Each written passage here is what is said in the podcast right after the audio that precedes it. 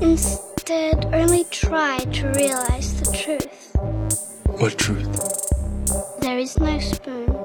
Read between the lines, bitch. There is no spoon. There, there is no spoon. Bitch. Fasten your seatbelts. It's going to be a bumpy night. Bumpy night.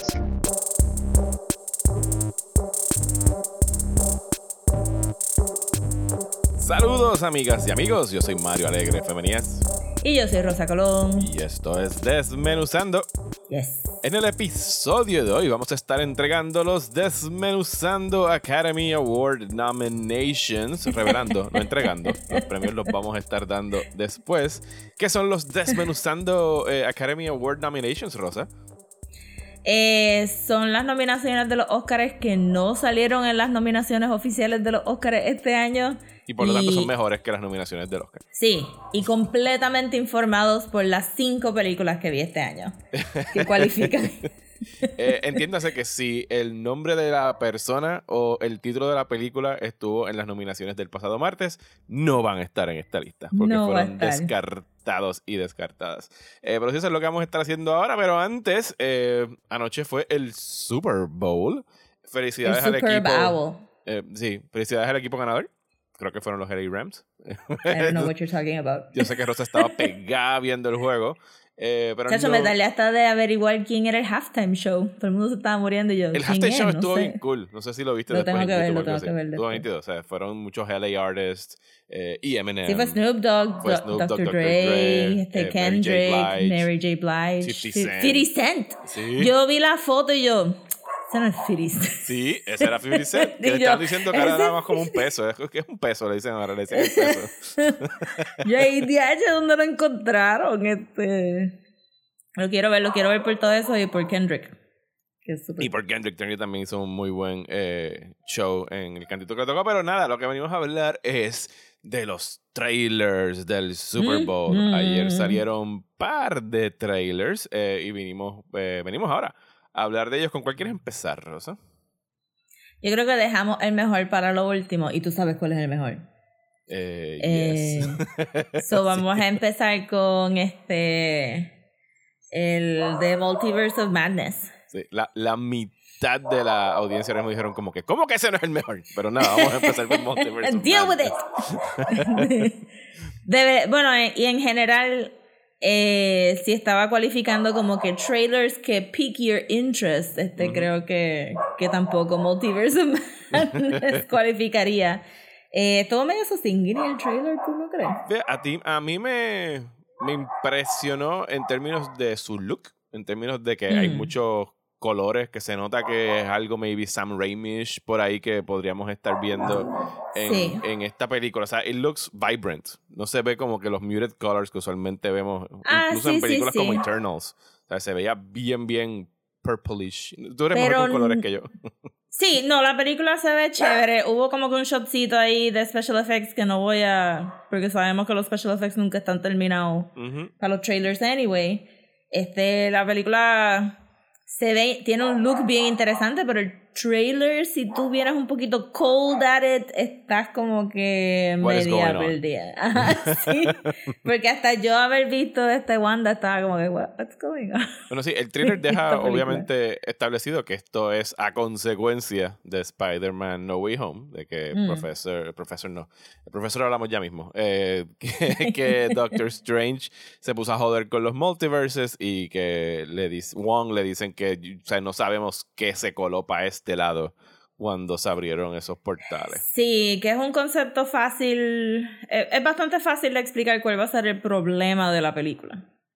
El, para mí el dilema va más como que cuando aparece Wanda y de momento aparece el otro Doctor Strange, porque si no has visto What If, no sabes quién es ese Doctor Strange y, y entonces este, pues Wanda, Wanda, más, más vale que hayan visto. Sí, no, eh, o sea, WandaVision. Y What If de repente son required viewing para poder ver Multiverse of. Madness. Y me pregunto porque Loki también tiene un, un ¿verdad? Tiene como que un, un thumb en el multiverse. Y Yo los pensaba que iba... y todas esas cosas. Ajá. Ajá, yo pensé que iba a salir más. Sí, yo eh, no sé, siento que él ciertamente nos enseñó el mayhem, Ujú. Pero, pero ajá, me pregunto cuán smooth va a ser el setup a ese Mayhem si tienen que estar como que flashback a Spider-Man, este, No Way Home, este, flashback a Wanda, Fíjate, yo flashback a pienso Loki, que, flashback que ellos van a a... arrancar como que la gente que vino a ver esto, they've seen this, así que Mm. es como que vamos a arrancar y ya. Porque Hace si no, refresher. sí, no, yo creo que la gente dice, Sí. o sea, cosas que tienen, van a poner un, en Disney Plus, van a poner una sección que va a ser Stuff You Have to Watch Before Multiverse of Madness. Pues, entonces, pues, como que el meeting de Strange con Wanda, y me pareció bien gracioso en esos, como que, so, what do you know about the multiverse, Wanda? Y ella, well, the Viz has theories. Y yo, eh, cabrona, tú estabas viendo el multiverse al final de tu serie. What are you talking about? You have empirical evidence of the multiverse. You, you, you were looking for your children. What are you talking about? That the que eso es lo que has the- estado haciendo por el pasado año. Ajá, es como que, como que tenía un theory, you are living in it. Este, so me pareció eso bien gracioso, pero tú sabes que tienen que recordarte de que ella estaba casada con Vince. Hay no va a una... salir. Obviamente, el momento que todo el mundo tiene a la gente pompia es que se escucha una voz muy familiar, porque... Sí, es- ¿quién es esa voz? Porque alguien en Twitter estaba como, ¡esa es la voz! Y yo, mm. No, no, you didn't pick it up. Es Patrick No. Stewart. Es la voz de Patrick Stewart. Ah, Es que vi, vi tweets hablando de Patrick Stewart y vi un tweet hablando de la voz. sí. Y como ayer era el Super Bowl, podría ser Pa- Patrick Stewart en cualquier anuncio del Super Bowl, así que no había que por qué machar las dos cosas. So, ajá, entonces de momento era como que nadie dijo, ah, esa es la voz de Patrick Stewart. O sea, es que en Ah, ese momento so, está- ¿tú hay una escena. el- sí, hay una escena en el. Digo, maybe. Hay una, es que quién más puede ser. Hay una escena en el trailer donde están escoltando a, a Doctor Strange a través de como que esta ciudad eh, futurista, Sí. un palacio futurista y unos Pero robots Ultron. medio Ultronish escoltándolo y lo llevan hasta un sitio donde hay como un cónclave, como que varias O sillas y Cerebral tronos. Robots. Ajá, o Cerebro Robots. Eh, Ok, ok. Y la silueta que se ve así que le habla a Doctor Strange, pues sí es una cabecita. Sí, yo digo, como, oh, I'm sure it's a random watcher or something. Fue Ahora, la pregunta, lo o sea, lo que sí podemos, podríamos especular es que, o sea, sí, posiblemente sea Xavier, no necesariamente es el Xavier que conocemos de aquel universe de, de Fox. Just an Xavier, no the Xavier. Sí, pero eso, ya, eso estaría ahí. Ya sería. Digo, porque sería si- el segundo fake out. Este, Bueno, es que si lo que, si lo, si lo que tienen son los, los Cerebrobots y todo eso y están bien, bien en el futuro, es como que, bueno, pues al menos que Xavier ya, que esto puede ser algo del cómic que yo desconozca, como que Xavier alcanzó la inmortalidad de algo o, o logró extender su, su lifespan o whatever. I mean, no es, no, es como que no hay clones por todos lados en Marvel, anyway. Yeah. Yeah. Yo, yo entiendo que esta va a ser el Multiverse of Madness. Yo entiendo que es la película que Marvel va a utilizar para hacer como que la consolidación de los universes. Como que porque las, eh, lo que han Hmm. dicho de los reshoots es que los reshoots los están utilizando, eh, entre otras cosas, para filmar more cameos.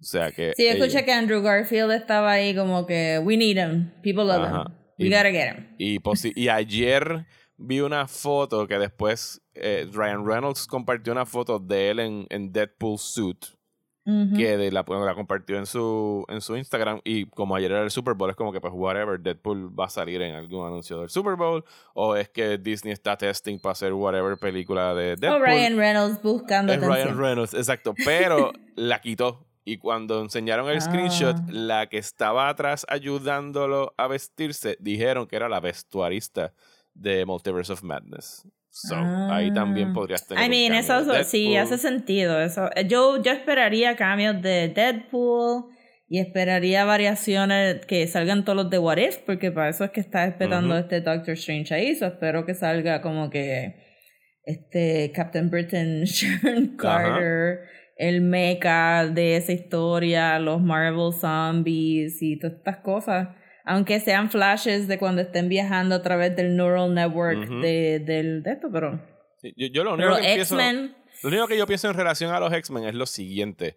Sí podremos tener a Patrick Stewart ahí, pero Patrick Stewart es an old dude. O sea, y, y- y yo sé que Marvel va a querer recast everyone en, en los X-Men. No van a traer de vuelta a Hugh Jackman y todo eso. Así que cuando digo consolidación, yo pienso que van a como que a darle un send-off, maybe, al universo de Fox. Y maybe el, a lo mejor el mutant gene se cuela para acá, o un mutante nuevo se cuela para acá, o no sé cómo O van a hacer- Wanda hace un reverse Ajá. House of M y entonces trae las y trae a los para acá. Algo van a hacer con eso, porque no creo que sea volver a traer a. Rebecca Romaine y Jennifer eh, Lawrence y A mí las van a traer anyway porque siempre van a necesitar cambios y fanservice. Sí, pero no para que se establezcan como los X-Men Sí, de no, no, Marvel. no. Para que esté tomando un café en un traje azul en el background del shot de la nueva Mystique. Este, sí. Yo me imaginaría también que al final de todo esto, o uno de los, uno de los after the credit scenes que yo estaría esperando ver es la, la preparación para el voyage de Fantastic Four. Ujú.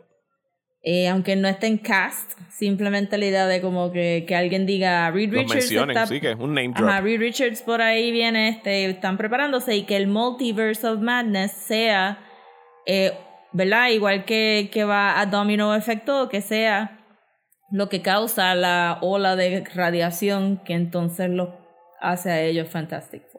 Sí, porque esa película está eh, scheduled para el 2024, si no me equivoco. O sea que tienen que empezar a hacer castings, announcements y todas esas Yo no cosas. sé cómo esta es la misma compañía que nos estuvo vendiendo Thanos por 10 años y ahora no saben hacer un trailer ni sacar castings ni nada. Es como que literal you built up Infinity War que- y Endgame por que- 10 años. Es probable que estén esperando que salga Multiverse of Madness para empezar a hacer anuncios porque quieren maybe guardar alguna sorpresa para la película. Pero la están, lo están gastando todo en televisión anyway, porque Marvel Zombies es para televisión y el Secret Invasion es para televisión. Yo hubiera pensado que estaban building up a Secret Invasion, pero parecería que no. Parece que Secret Invasion es tres gatos ahí en algún lado en la tierra. Y, y los Scrolls me parece que también están atados a Fantastic Four. I don't know. Ahí ya, ahí sé. ya mi conocimiento Ahí, de Marvel empieza whatever. a menguar. Pero ajá, yo estaría esperando que, que esto cause nuevos X-Men y Fantastic Four, porque si no, pues sale de la nada. Ayer Daniel, mi hijo, me dijo una manera, no sé si la leyó, se le ocurrió a él, pero me pareció bien ingenioso, eh, de cómo traer de vuelta a Chris Evans, eh, pero hacer un psych out y que aparezca Chris Evans de repente no es Captain America, es Johnny Storm. Johnny, sí, lo vi por ahí, todo el mundo estaba como. "Oh, Eso Johnny quedaría, Storm". sí, porque hay una parte en el trailer que parecería ser un Human Torch peleando con Wanda, pero puede ser una Captain Marvel o puede ser Photon. Photon es que se llama eh, la otra muchacha que sale en WandaVision, el superhero. I don't know. Ah, este, tú dices Monica Rambeau. Ajá, Monica Rambeau. Maybe ¿Es sí. Photon o Spectre? No Sí, sé cómo se llama. Yo le digo Monica Rambeau. Eso. Monica Ella Rambeau. como que tantos títulos. porque ha hecho de todo. Bueno, anyway. eh, pero sí, Sí, el trailer. ser.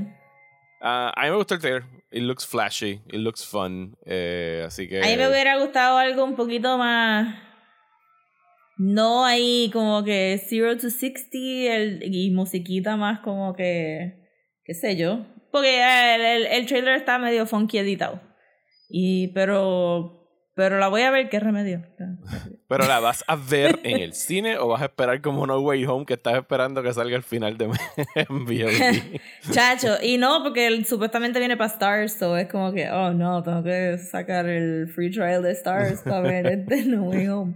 Este, sí, yo creo que esa la vería en el cine, porque es que no hay manera, ahí sí que, que la discusión va a ser como que, What esta now? película va a ser bien hype y todo el mundo va a hablar de esta película por una semana y después solamente los Uber fans van a hablar de esta película for the rest of the month.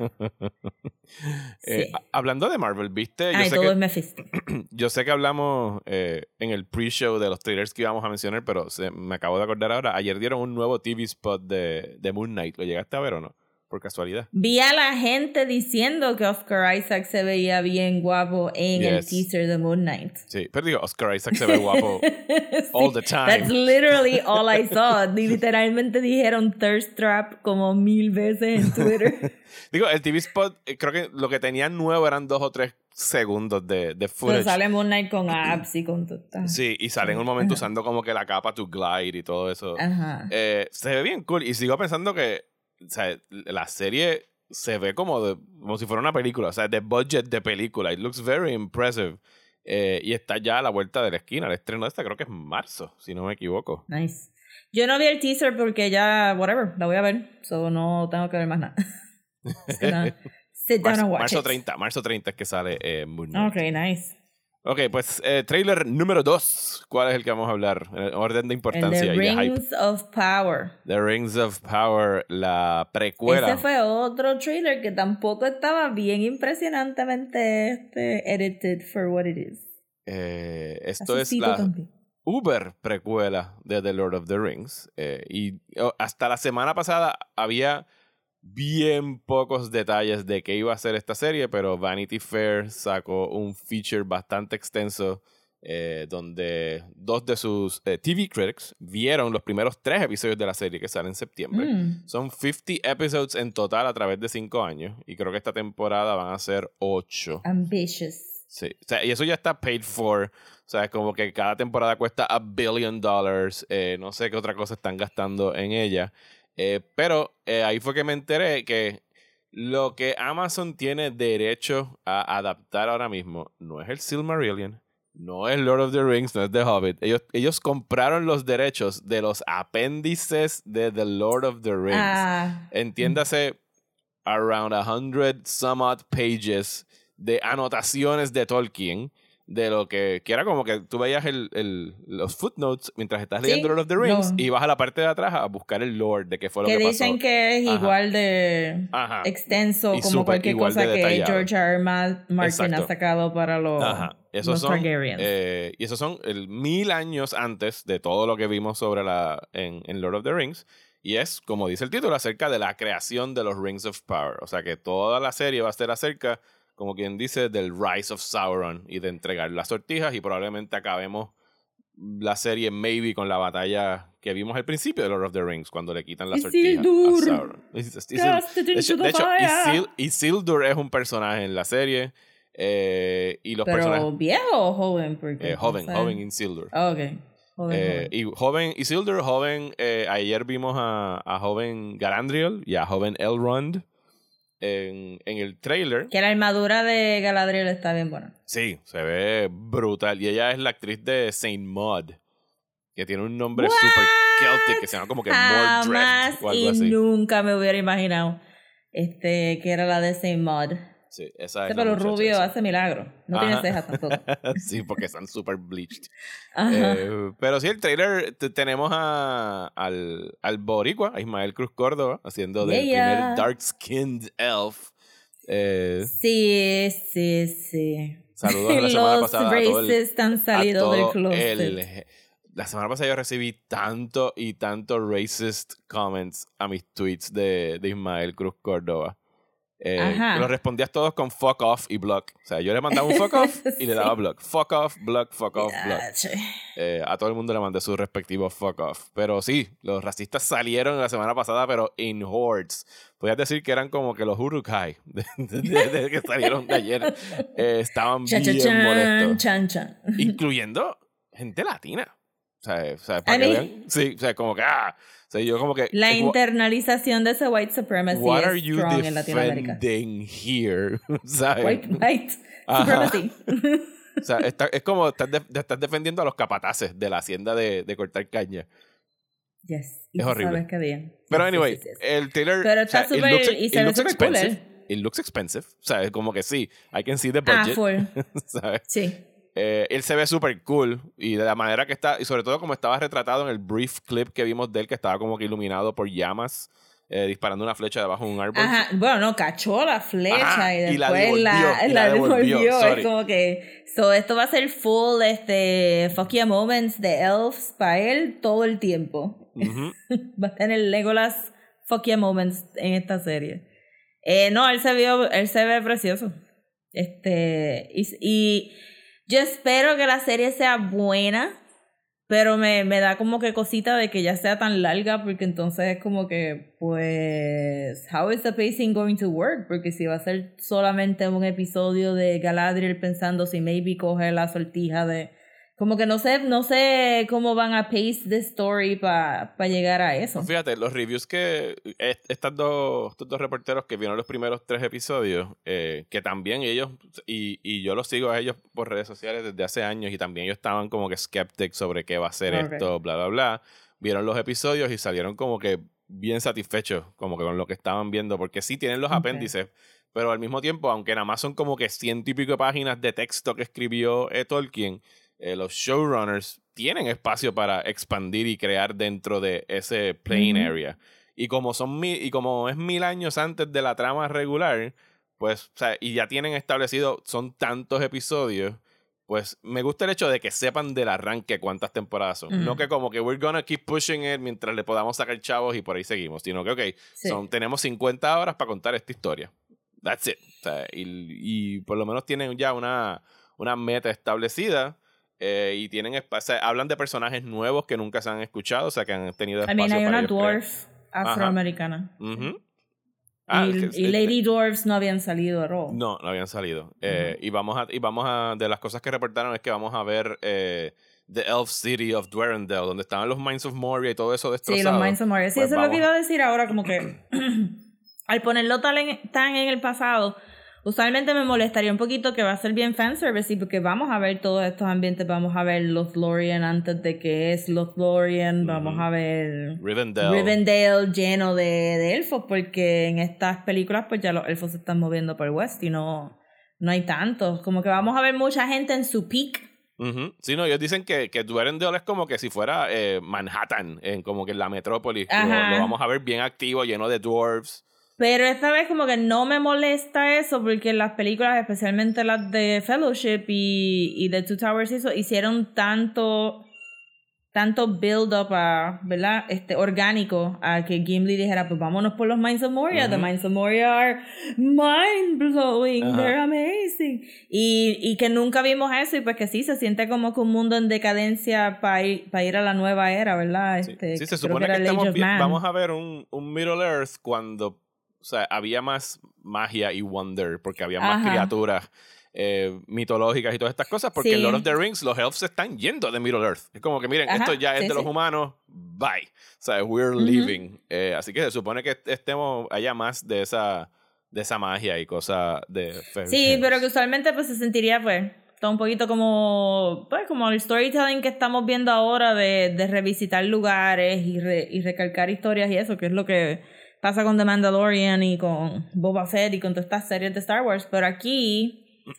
al echarlo tan para atrás, pues no siento que va a ser tan obnoxious porque no es porque realmente nunca hemos visto lo que vamos a ver en esta serie. Sí. Es que es lo único que me está pompeando hasta ahora. Sí, Y que es algo que, ahora, ya que mencionas eh, Star Wars, eh, que by the way, paréntesis, vamos a hablar de The Book of Boba Fett, pero lo vamos a discutir mañana eh, en, en un Twitter. Spaces. Mañana, eh, digo, depende de cuando estén escuchando esto. eh, martes 15 de febrero. Martes 15 A, a, eso las de las 8. 8 de la noche vamos a estar en un Twitter Spaces, así que síganos en, en Desmenuzando por Twitter o en nuestras respectivas cuentas eh, para que participen de esa conversación y que ahora podemos grabar las conversaciones y después les diremos qué vamos a hacer con esas conversaciones grabadas. Yeah. Coming soon. eh, al, al Patreon de Desmenuzando. Anyway, sí, volviendo so al tema. cautiously optimistic con Rings of Power. Eh, na- ah, que porque eh, sí, yo también. eh, y, y pasé de como que, why are you doing this? Y cero interés a, huh, that looks interesting. Ahora quiero verlo. O sea, como que el trailer funcionó para mí en ese sentido. Y la razón por, la, por la que mencioné Star Wars es que el hecho de que Lord of the Rings esté brincando a thousand years al pasado. O sea, es como que elimina, oh, qué, qué bueno, no voy a ver a Aragorn, no voy a ver a Legolas, no voy a ver a Frodo, no voy a ver a ninguna de esta gente, que es exactamente Ujú. Lo que yo quisiera que Star Wars hiciera. Y es como que, let's go 200 years back. A cualquier planeta No, que no sea Tatooine. Que fue el error que cometió The Hobbit.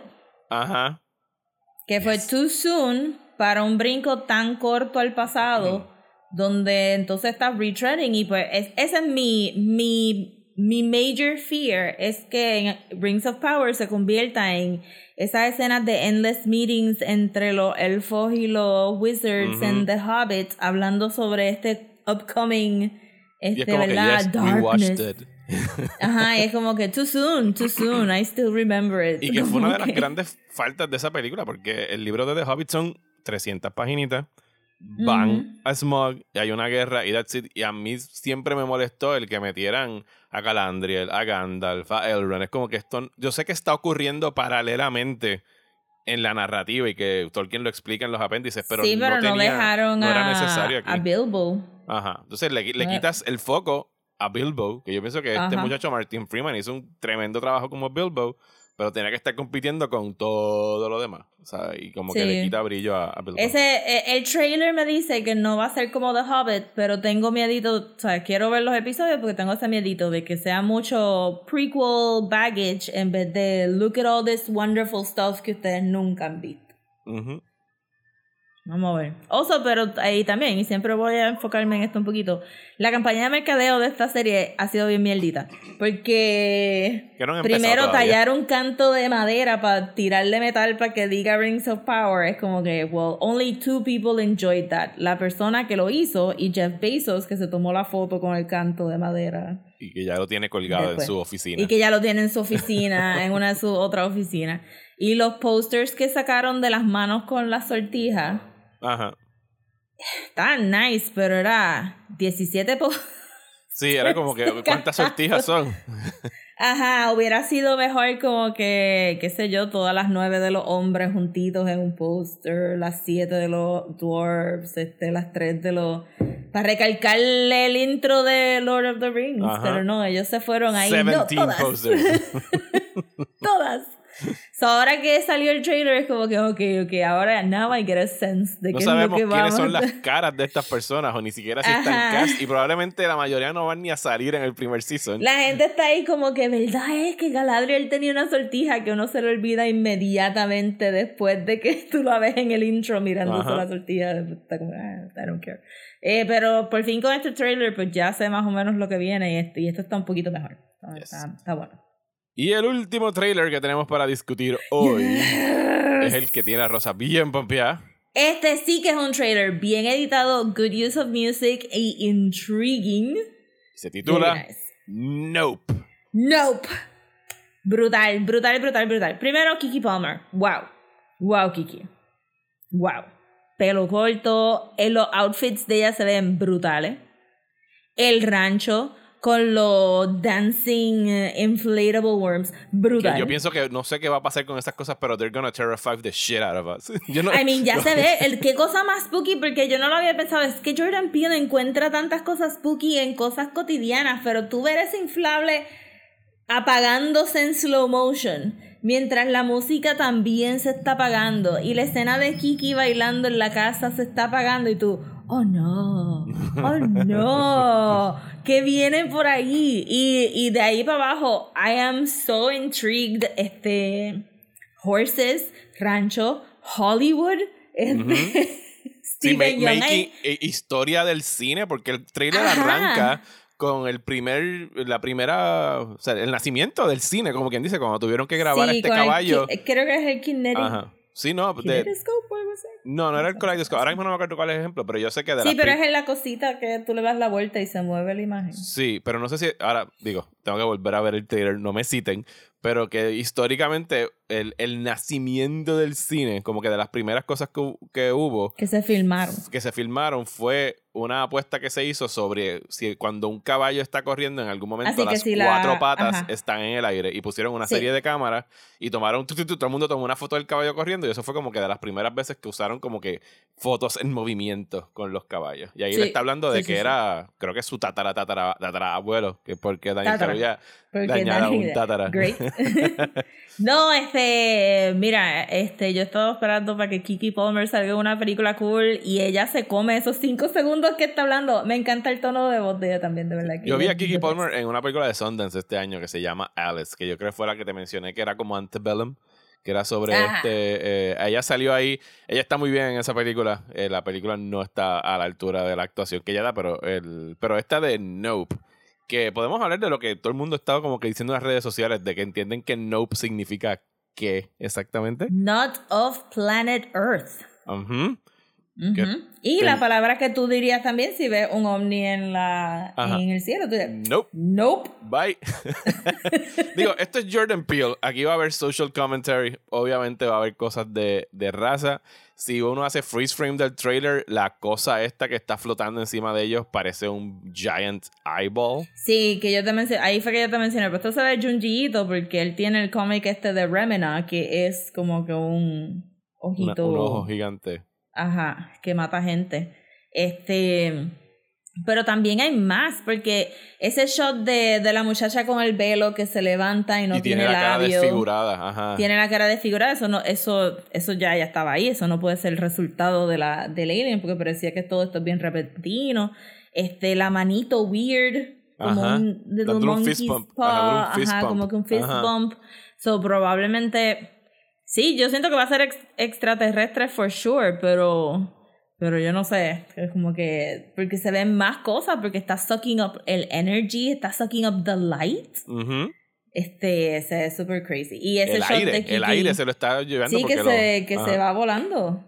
Yo, Y uno ahí, uh, yo no oh, quiero ver más nada de Nope hasta el cine. Porque yo pienso que ese trailer estuvo perfecto en términos de what the fuck is going on.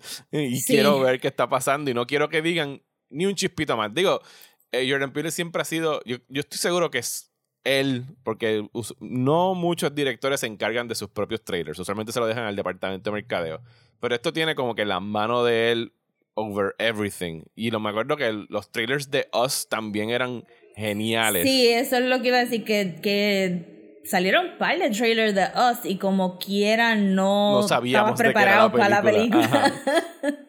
Ajá. I mean, alguien lo puso en Twitter como que, pues sí, sale el trailer de Get Out y tú dices, ah, it's about racist white people. Ajá. But it's not just Ajá, about that. Y ajá. sale la el trailer de Us y tú dices, ah, doppelgangers. But it Ujú. was not Sí. just about doppelgangers. So estoy, este, todo el mundo está súper claro que esto es como que, ah, extraterrestre. But it's Pero not no va a ser solamente. about- Ajá, so, so que está bueno. Y de verdad que 10 de 10, el trailer está perfecto, la música as usual. No busqué quién es, pero... Era, eso es, eh, lo leí ayer, eso es eh, eh, Fingertips Part 2, es la canción que están utilizando ahí de Stevie Pero el Wonder coro de que está usando- 1963 es la canción. Deep Also, Cuts, el coro Deep es Cuts. Say Yeah y la película se llama Nope. Ajá. Brilliant. Brilliant y a propósito. so estoy asumiendo que toda la película va a tener como que este slow down, say yeah, este creeping up behind, lo que sea que está, está diciendo. porque Y regresamos también pues a la idea de... Todas las películas de Jordan Peele son mucha gente diciendo no. Ajá. No, no, no, no, no, hay un GIF I do no, no, not no, no, no, no. accept this situation. este. Y pues estoy bien pompeada. De Y que probablemente y- la- la- el uso de la canción, como nos pasó con, con Us, que tenía aquel remix de otra canción famosa Ujú. que no voy a googlear ahora, que uno I pensaba que como que, ajá, Five on It, exacto, que uno decía, bueno, esa es la canción que usaron para el trailer, y era como que no, eso es parte del score de la película. Eso es parte del score. Así que probablemente sí, sí, sí. lo que escuchamos en el trailer también sea parte del score de, de Nope. Sí, estoy bien pompeada. ¿Cuándo es que sale esta película? Eh, julio 22. Oh falta todo. Julio 22, si no me equivoco. Sí, faltan, parte, faltan cinco meses. No, todavía falta. Nope. Eh, sorry, no. Sí, alguien estaba viendo ahí Nope. como que Jordan Peele una vez más declarando de la guerra al SEO en términos de googlear títulos de sus películas porque fucking Us Movie, Nope Movie, o sea, siempre tienes como que tienes que googlearlo con, con Jordan Peele porque si no, Us, Sí. o sea, te sale Us. What do you mean? Us? Este, ah, pues sí, estoy bien pompeada y estoy bien pompeada para revisitar las otras y encontrar thematic threads entre, entre Get Out, Us y Nope. Nope, una película que probablemente escuchemos el año que viene en los Desmenuzando Academy Award nominations. Damn straight, ya, yo la- ya, ya está nominada hace rato para el año que viene.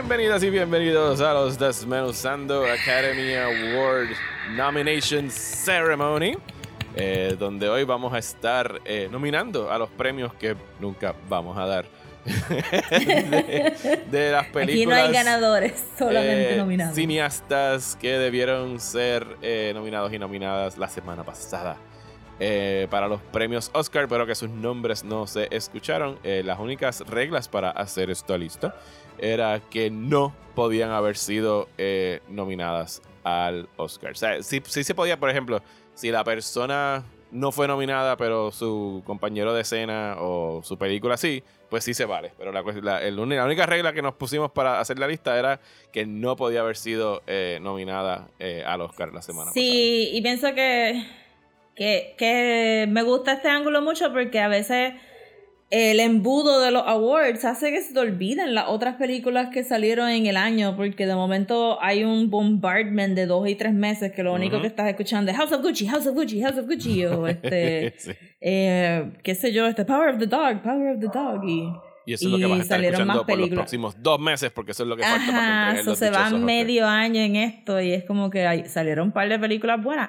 However, me di cuenta, Ujú. Mario, que yo no vi casi nada de las películas que salieron en el 2021. Yo fui super confident a escribir en Google movies released in 2021 y yo estaba como que "Ah, yo no vi nada. A mí se me fue el año y creo que me imagino que hay tantísima gente de mercadeo y de research este, en estos estudios ahora mismo freaking out por eso mismo, porque yo y millones de personas decidimos que íbamos a ver películas de los 60 y los 70 en el 2021 Ajá. y no vimos nada nuevo. Pues mira, So, yo- yo... estaba aquí como que, wait, yo vi un montón de Shutter stuff, pero nada cualifica para esto. Eh, bueno, por razones obvias de oficio, yo te puedo decir exactamente, según mi perfil en Letterboxd, cuántas películas released en 2021 yo vi. Y son 173 estrenos del Jesus. 2021. Y I mean, un por ciento grande de esos fueron en festivales de cine, cuando tenía que haber como Fueron. 20 películas en una semana. y yo te tendría que decir que yo probablemente vi el equivalente de esas mismas horas, pero solamente en películas de los 60 a los 70 y muchas, muchas series de televisión porque vi más series que películas overall en el 2021. Bueno, no, yo en total de películas fueron 398 del año pasado. Yes, A I- lot. sí, es demasiado. I know. Pero, 100 de anyway. esas horas fueron el documental de folk horror de... Exactamente. De hecho, sí. Tres horas y media de eso fueron el documental de Woodlands Days. Sí. Eh, pero sí, Este, let's do the nominees. Eh, tenemos eh, siete categorías: Eh, Special Effects, Best Director, Best Supporting Actor, Best Supporting Actress, Best Actor, Best Actress y Mejor Película del Año. Así que vamos a empezar por abajo con los Special Effects. Rosa, can you read the nominees for Best Special Effects? Ok, pues para Best Special Effects Le, le dieron el sobre tarde a Rosa, disculpen. me dieron el sobre tarde, espérate, Mm. estaba en otro lado. Sorry, eso fue un super derp moment de I can't see it. Es de. Está ok, bien, so Warren la- Beatty le dio el Oscar a la película que no era, así que no importa. Tú, Sí, puedes por- tardarte. Son los Best Special Effects. Tenemos a Suicide Squad, Matrix Resurrections y Malignant. Y Malignant, eh, y yo no incluí aquí, pero lo voy a hacer ahora porque se me olvidó llegar hasta Go for abajo. it. The Green, eh, The Green Knight. A The Green Knight. Una sí, película que debería estar nominada en, en the Special Effects. Eh, Suicide Squad, una película que no recibió nominaciones por sus efectos especiales, que yo creo que estuvieron fantásticos. Nanawe. Nanawe, Polka Dot. O sea, los, Polka los- los- los- los Polka Dot dots. fue practical effects. Ujú. O sea, obviamente no cuando tira los polka dots, pero lo- los tumores Los de la cara eran practical, practical effects y no nada. Este, la secuencia de Harley con las flores, nada. Nada, Eh, toda la Starro. Starro. Las ratas the, con the Starro. detachable kid. Ajá. The detachable kid con los brazos.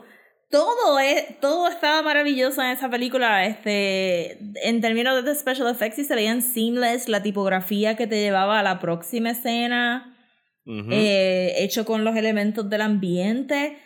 Estoy súper en shock y siento que es como que ya adrede, como que, que, el- que la castigaron por la otra Suicide Squad. que sí ganó uno, no. Que, ganó, que fue nominada al Oscar en Makeup.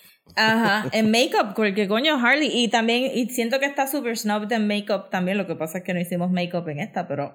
Ajá, este, The Green Knight y The Suicide, y Suicide Squad, makeup. Makeup. Sí. Este, for God's sakes, este. Pero eso sí que me sorprendió porque las nominadas que pusieron eran como que, well, alright, they're fine, I guess. Pero, ¿do they have a talking shark con la voz de Sylvester Stallone? No, they don't. O sea, A Nanawe, King Shark, le dan close-ups, le dan extreme close-ups y tú puedes ver el moisture de la piel de tiburón. ¿Cómo es posible que esa película no está nominada? Insane. Es simplemente un no nos gusta nada que te diga Suicide Squad. Mira, las nominaciones a Visual Effects fueron eh, Dune, Free Guy, No Time to Die, Shang-Chi y Sp- Spider-Man No Way Home. Yo hubiese cambiado a Free Guy y a Shang-Chi y a Spider-Man No Way Home por las que tenemos Shang-Chi estuvo, sí, fine, los animales en el tercer acto se ven bien, but again, a talking shark que estuvo en escena toda la película. You can't compete with that. You can't compete with that. Es como que, y se ve, se, se tenía, sabes que estaba ahí con ellos y en ningún momento los actores tampoco tienen ese problema de no cuadrar bien dónde están sus ojos y whatever. O sea, se ve seamless. Ujú.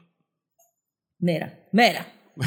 Próxima categoría. Esto es una categoría que no existe en los Ah, Oscars. no, pero espérate, ella usó como que, coño, Malignant. Malignant Gabriel. Justicia para Gabriel.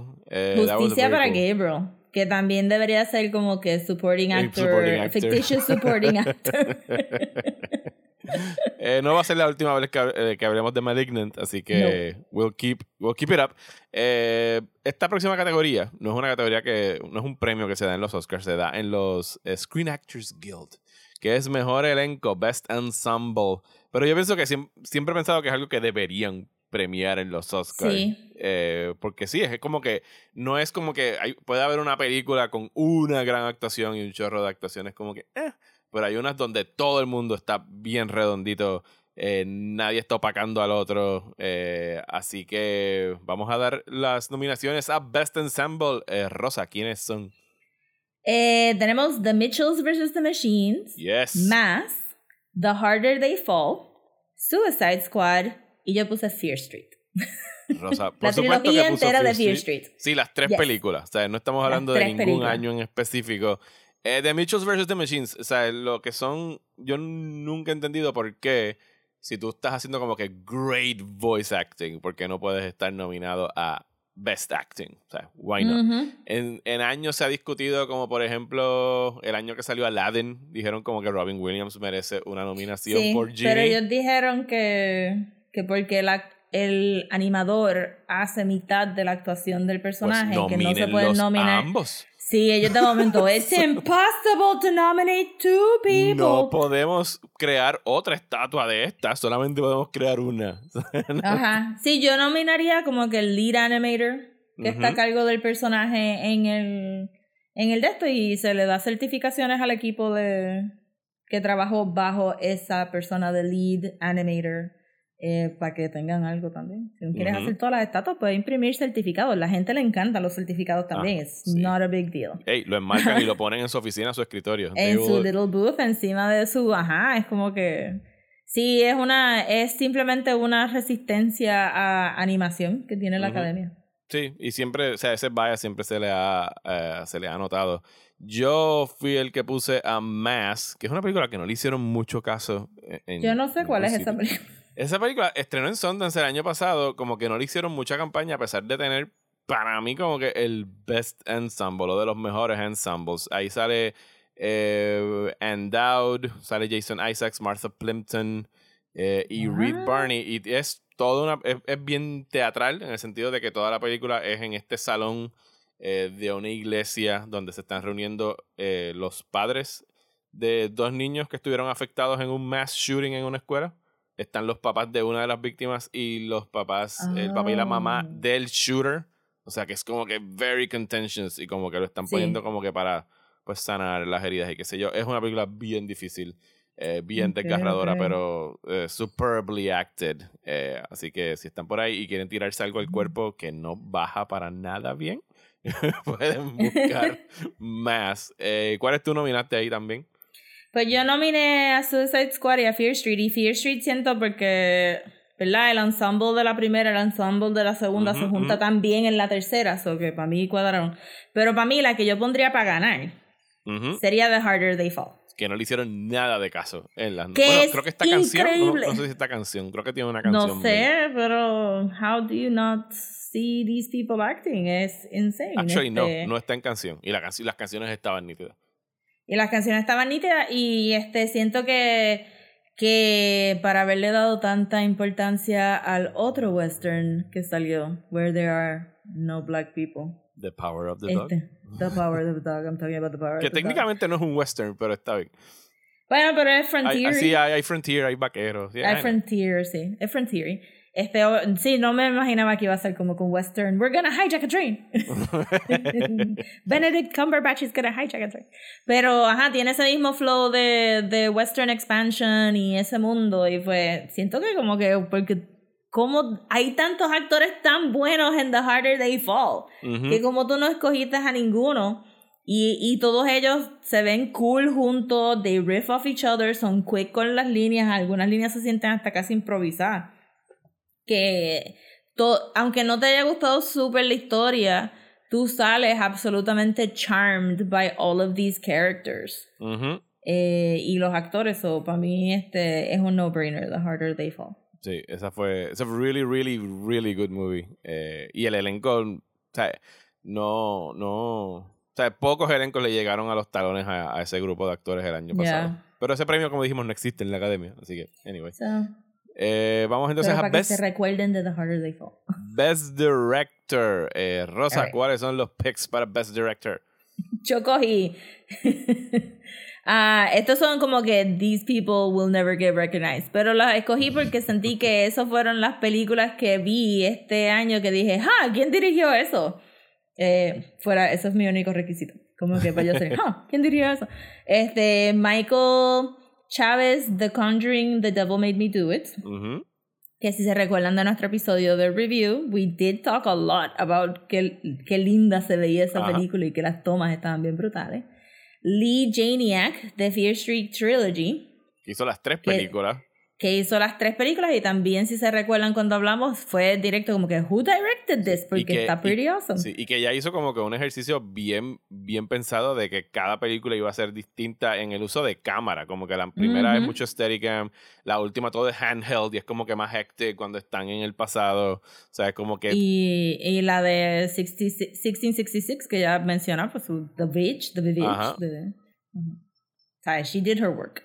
Y David Lowery por The Green Knight. David Larry debió estar nominado este año por The Green Knight, una película que le hicieron cero caso. Cero, nada. Es Direc- increíble que le hayan hecho cero caso. Dirección todo el ar- mundo está... O sea, dirección artística, efectos especiales, vestuario. O sea, si no querías premiar actores, o sea, cinematografía. O sea, ¿qué Hasta más? el trailer se merecía award. yes. Hasta el trailer. Este, mira, esta película, la cabeza del prendido en fuego, aguantando el scepter, aguantando el- la bolita esa que los reyes usan for some reason. Este, la- las coronas con los halos. El, el decadence de la, de Los la este, corte de Arturo. Los gigantes, Los que eran practical El effects. actual. Green Knight. Ajá. La, la brujería de Morgaine. Como Eh, que eh, el actual Green que- Knight debió haber Ugh. ganado make-up. Ajá, es que eso también es como que, ¿cómo no make-up si es practical? O sea, ese tipo estaba vestido de The Green Knight. Yo no sé si es que A24 no le hizo campaña o what. I don't know what happened. Pero tú sabes que ya estamos en el 2022 y tú estás en tu social media y tú no sabes de The Green Knight y tú dices, bueno, pero es que A24 no puso un full page variety ad for your consideration, well then I'm not gonna consider it. Es Está como que... porque en realidad este año A24 quedó shut out pretty much across the board. Así que yo no sé si se ahorraron los chavos de campaigning esta fuera de este año, fuera de, de The Tragedy of Macbeth, con Denzel Washington fue la única que consiguió nominaciones de, de su estudio. Sí. Yo no sé. Yo pienso que si tú estás en la academia y tú dependes de verdad de que a ti te manden esos, esos, ¿verdad? Los discos, I guess, o Ajá. el file, o el link para que tú veas la película y que tú de verdad necesitas un billboard de camino a tu oficina que diga, mira, te recuerdas de The For Green Knight. Pues, ajá, este, pues tú no, tú no te mereces estar en la academia. Estoy de acuerdo. Ok. O sea, gente que tiene menos tiempo que tú saben todas las películas que salieron en el 2021, más las que salieron en los festivales y tú no puedes bregar porque nadie te sacó un anuncio en Variety. Mira, You suck. Ujú. You suck. De verdad que Green Knight eh, se- debería de haber estado overall este, nominado para todo. Vamos ahora a Best Supporting Actor. Eh, Actor. Ok. sí, vamos a. Sí, hacemos arriba. actors después. Vamos a hacer Supporting. Actor ahora. ¿Quién está nominado para Best Supporting Actor?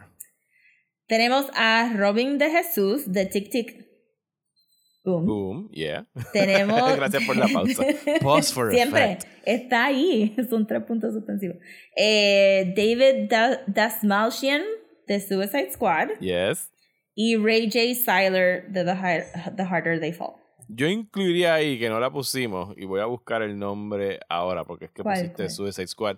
Eh, la muchacha que hace de Ratcatcher. Ah, 2. sí, sí, es verdad. Yo le iba a poner también, pero este me fui por otro lado. Estoy buscando el nombre. Por la, por la. Daniela Mel Melchior, que es una actriz eh, portuguesa.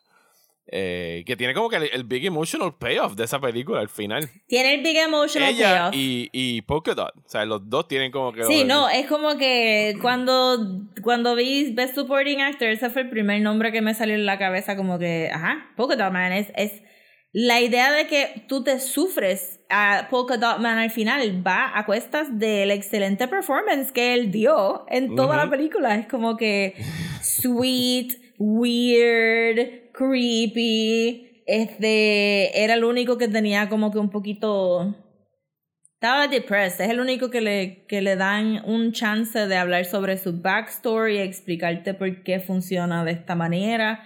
Que a los demás no le dieron realmente, pues porque, qué sé yo, este, Ratcatcher, a Ratcatcher también. Sí. Pero, qué sé yo, Peacemaker, pues, pues lo dejaron para la serie. Este. Eh, este, Idris Elba es simplemente respuesta a Ratcatcher, so no es como que la película para para decirte como que. El hey, pasado este es el él". backstory. Versus que, ajá, a Polka Dot y a Ratcatcher le dieron un montón de espacio y entonces pues te los vives, pero yo encuentro que da, Dalma- como que se lo merece David Dasmalchian porque ha- ya le ha metido todas las otras películas, ¿verdad? Este, a, a Dark Knight, salió en. Gotham, Salió en ha hecho todo. Salió en Dune. Este, ha hecho de todo y pues, pero en este le dio tanto corazón a Man que no tenía que hacerlo, but he did anyway. Ujú. Sí, Y está se merece, escrito. se merece una nominación. Y de, y de RJ Siler, ¿qué tienes que decir en Hard Day Fall? Pues a mí me gustó RJ Siler porque era el cocky kid, Ujú. Sí, era el gunslinger, Y el, el el fastest gun in the West. gunslinger. Y a pesar de que los otros tuvieron como que más emotional roller coasters, este, me gustó que él era tan quick con sus líneas que todo se sentía como que un poco improvisado. Ok. Como que el back and forth de I'm nice. What do you mean? I'm nice. I'm nice. Este, y le quedó todo bien natural. Este, que de verdad te vende la idea de que es este cocky kid que no ha visto mucha acción y pues entonces se, se cree su propio hype. Este, fue lo que me gustó. Eh, y Robin de Jesús en Tic Tic Boom, que la Sí, mencionamos bendito. en algún momento. El muchacho es boricua, pienso que hizo tremendo papel en esa Y película. que tiene una buena canción también y tiene una buena escena. Tiene de las mejores canciones de la película. Tiene muy buena química con Andrew Garfield, que sí fue nominado. Eh, yo pienso que debieron haberlo considerado. Es una película que no le hicieron mucho caso en los premios. Habían Bueno, personas. teníamos miedito de que fueran a nominar a a Luis Manuel Miranda como Sí, sí. Yo pienso que no, Lin Manuel no tenía que estar nominado en dirección, pero eso lo podemos No. discutir en otro momento. Eh, mejor actriz de reparto. ¿Quiénes son las cinco nominadas que tenemos aquí? Tenemos a Ruth Nega en Passing, a Park Urim de Drive My Car. Eh, yo puse Regina King, The Harder They Fall, a Daniela Deadweiler, Harder They Fall, y puse a Maddie Hassan de Malignant. Yes, Malignant is back. Eh, las Yes. nominaciones de Desmenuzando. Yo puse. Tuve a- así de poner, la, poner a la actriz como Best Actress, pero dije, no, that's too much. that's too much". puse, eh, yo puse a Ruth Nega en Passing, que sí fue una película que ignoraron por completo en la, La tengo que ver. Eh, es- la película está bien. Ella está genial en, en la Mm. película porque es una película basada en un libro acerca de, de black women passing as white en Sí. los early days de, de, de Manhattan, o sea, en los 19, early 1900s. eh, sí, por ahí. ella pasa un poquito más que Tessa Thompson. Exacto, ella es la que pasa. O sea, ella vive Ajá. como blanca, ¿sabes? Como que está casada con un blanco, etcétera, etcétera. Ella es el supporting actress ahí. Y a Park Urim, que es una actriz coreana que nunca había visto y la vi en esa película de Drive My Car, que sí está nominada a mejor película, a mejor director, eh, Best Foreign Language, posiblemente ese sea el único premio que gane. Pero ella hace de una actriz de teatro sordomuda coreana y que ella habla eh, Korean Sign Language, como hemos hablado aquí en- en Ah, el pasado. ajá, exacto. Pues todos los países tienen diferentes sign languages que hay que. O sea, Because it makes sense. Claro, it makes sense. Y por más que busqué, porque es una actriz que no conocía y no tiene como que. eh, No tiene un. un, un- ¿Cómo se dice? Un repertorio bien largo de películas. Yo no sé si ella es sordomuda. O sea, no sé si ella. Mm. es- pero, o sea, obviamente, sign language a mis ojos lo interpreta muy bien. Yo no sé exactamente lo que está haciendo, pero no creo que haya sido algo. Porque eso, obviamente, pudiese generar algún tipo de ofensa. Y no he visto a nadie. Sí, decir ya lo, que- pero ya lo hubiéramos escuchado, ¿verdad? Sí, ya se hubiese dicho. Sí. Pero ella tiene a su cargo una de las. O sea, toda la película es acerca de esta obra que están haciendo de, de Vanya, de Chekhov. O sea, una de las obras más famosas de teatro de- del ruso eh, Chekhov, donde reúnen a actores que hablan diferentes idiomas. Famoso por Chekhov's Gun. George Chekhov's Gun. Sí, Chekhov, de Chekhov's Gun.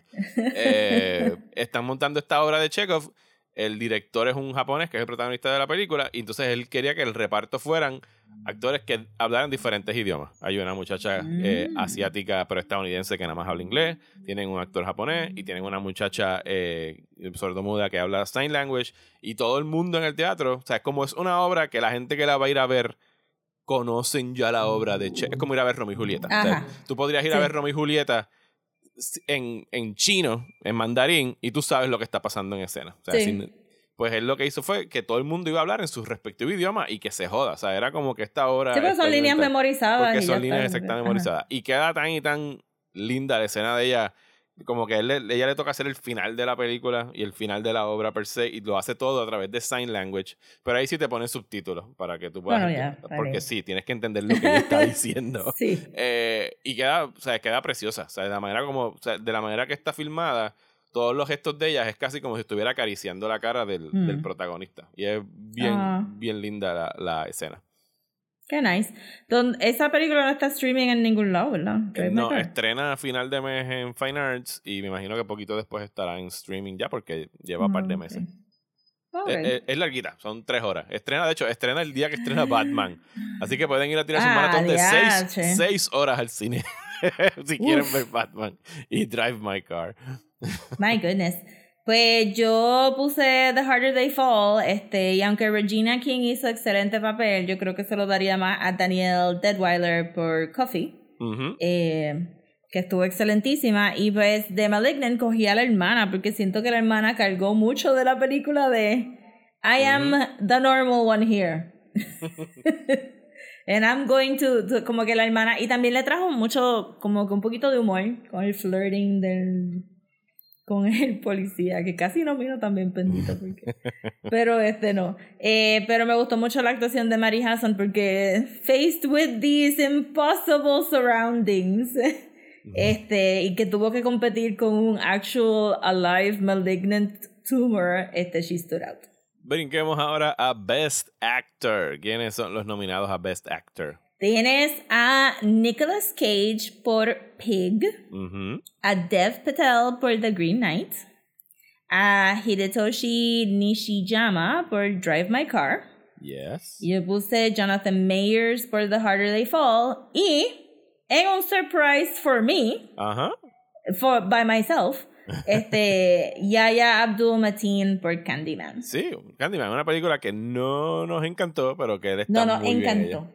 Pero sí, está genial me quedé pensando como que, you know what, he really did a, como que este oblivious artist, este, aprovechándose de su, He committed. este, he committed, sí, Ajá. sí. Y Jonathan Mayers, como ya hemos hablado de Hard Day Fall, él, o sea, sí, es un trabajo de elenco, pero él es el protagonista, es la historia de su personaje Ujú. buscando eh, venganza por la muerte de, de sus padres. Eh, y este muchacho, donde quiera que sale, ¿sabes? Deja una... Brillante. No, y que, y que aparentemente él hizo sus propios stunts en los caballos. Ajá. Ajá, como que él aprendió a correr caballos and he was really into it. So es como que. Y tiene ese tercer acto emocional, le quedó de show. Ujú. Y yo incluía a- al protagonista de Drive My Car, que ya hablé de ella, él es el director, es el que está atravesando este proceso de, de duelo, de que se le murió la esposa y descubrió cosas de ella que no conocía después de que murió. Eh, Dev Patel, nuestro querido guapísimo Dev Patel, eh, que no Guapísimo. hicieron nada de caso. En Green Knight, si hay justicia en este mundo, ahora que están buscando un nuevo James Bond. Dude, mira Dev Patel, just look at him. Ponlo en un tuxedo Ajá. y ponlo detrás de un Aston Martin y ya. y ya. ¿Qué más necesita? No, y de verdad que él se faja un montón en The Green Knight y, y he does it well, como que eh, la película se lo pudo haber tragado, Yes. pero no. really Y, good. y Nicolas Cage, que salió en una de mis películas favoritas del año pasado, que fue Pig, donde da una tremendísima actuación como este tipo eh, que sufrió una pérdida eh, grandísima hace unos años y todavía está como que procesando la partida de, de su pareja. Y parecería que va a ser un revenge plot bien similar a cualquier otro tipo John Wick, porque se llama Pig, porque le roban a su cerdita que cazaba eh, trufas en el bosque. Pero es algo muchísimo más deep que eso. O sea, no es como que él no va a ir a buscar armas y matar a todos los maleantes, sino que como que hace un proceso más eh, introspectivo acerca de, de las etapas de duelo y de con que uno llena esos vacíos. Nice. Eh, que no sea anger en este caso. Eh, Esa está todavía en Hulu. Esa está en Hulu, sí, la pueden ver en Hulu. Sí. That, that one you can watch in Hulu. Y les recomiendo que lo hagan. Eh, y llegamos a la categoría principal de la noche, aunque estamos grabando por la mañana, que es Best Dijimos Picture. no, este. Actress, no no, no, Best hemos dicho Actress. Mala mía, vamos para actress. I'm so sorry. Best Actress. Pues Best Actress tenemos a Renate Reinsve. The Worst Person in the World. Esa, esa es Noruega, Yes. ¿verdad? Ok. Este, a Jodie Comer por The Last Duel. Yo puse a Amy Jacobson por, por The Mitchells vs. The Machines. que Katie Mitchell. Katie Mitchell.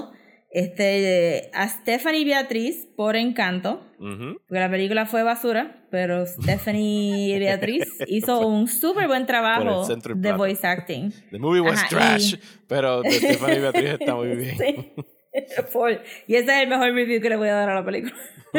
es de y Carrie Ann Moss por The Matrix. Yes. eh, Resurrections. o- obviamente ya habíamos dicho que por el prejuicio de la academia con nominar eh, actuaciones animadas, y ahí tenemos a Ivy Jacobson, porque o sea, la energía de esa actriz se siente en la... y la sinceridad también Ajá. de sí la sinceridad Sí, este, Katie es un full rounded character este gracias a, a en parte a la voz de ella Eh, yo puse a Renata Reinsve, eh, que es la actriz noruega de esa película que debe estar próxima a salir en VOD.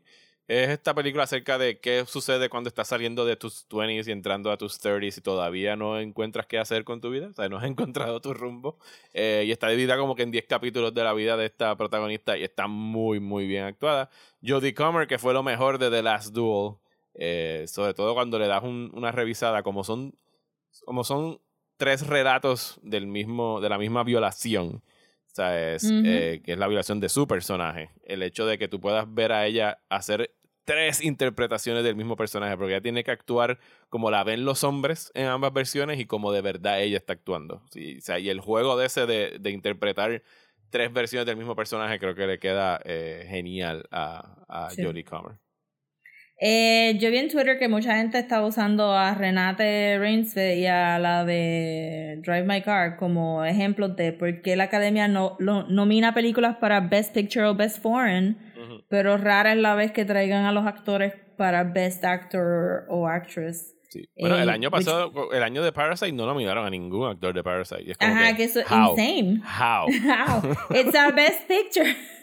Ajá, y entonces pues, pues mi, mi thing ahí de Stephanie Beatriz es que siento que su brand ha sido tan deadpan tanto tiempo por, por el trabajo que ha hecho en Brooklyn 99 y, y su personaje en Maya and the Three también sigue esa idea de que ella tiene ese tono de voz bien bajo y bien seco que cuando la vi en Encanto este se me hizo hasta difícil pensar que era la misma actriz Ujú. este, a pesar de que tiene, pues sí, tiene ese, ese grovelly voice que, que, que es bien warm. Pero, ajá, este, me pareció que, pero está bien.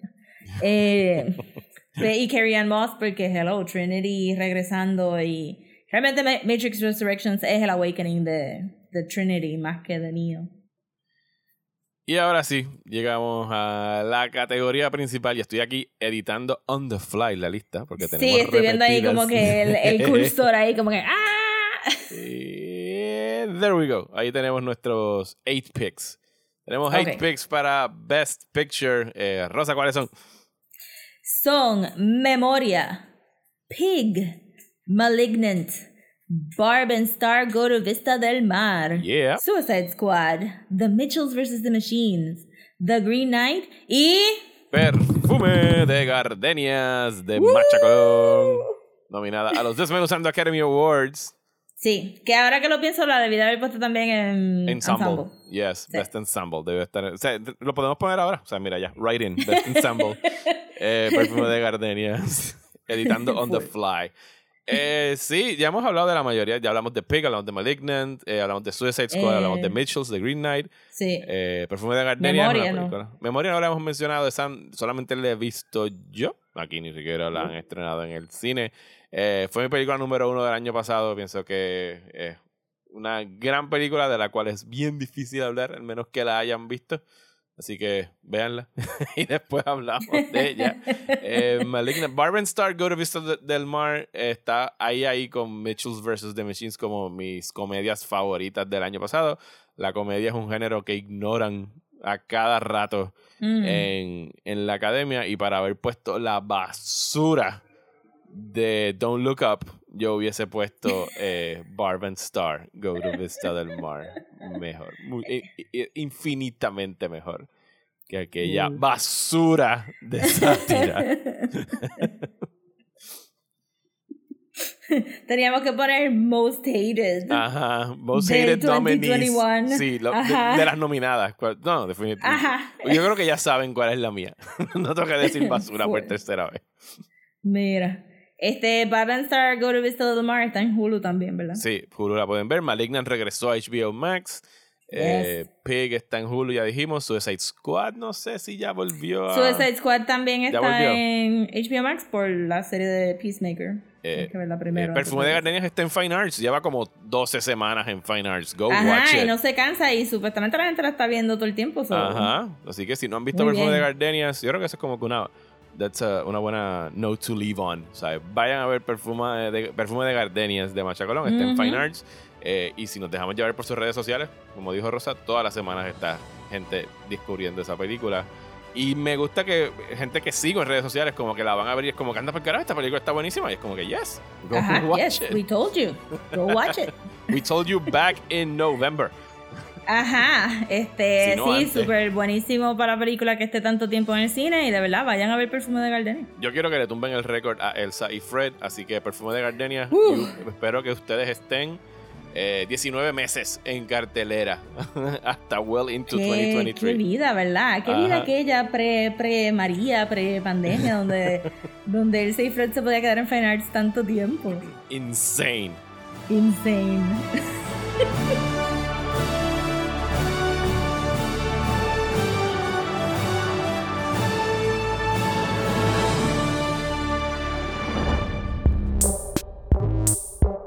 Y hasta aquí este episodio de Desmenuzando. Muchísimas gracias por escuchar, especialmente a las personas que nos apoyan a través de Patreon en patreon.com slash desmenuzando, donde pueden escuchar dos episodios extra al mes. Este mes vamos a estar hablando de The Road to the Batman. Vamos a estar hablando de los Batman que vinieron antes de Robert Pattinson. Vamos a estar dedicando esos dos episodios primero a Adam West.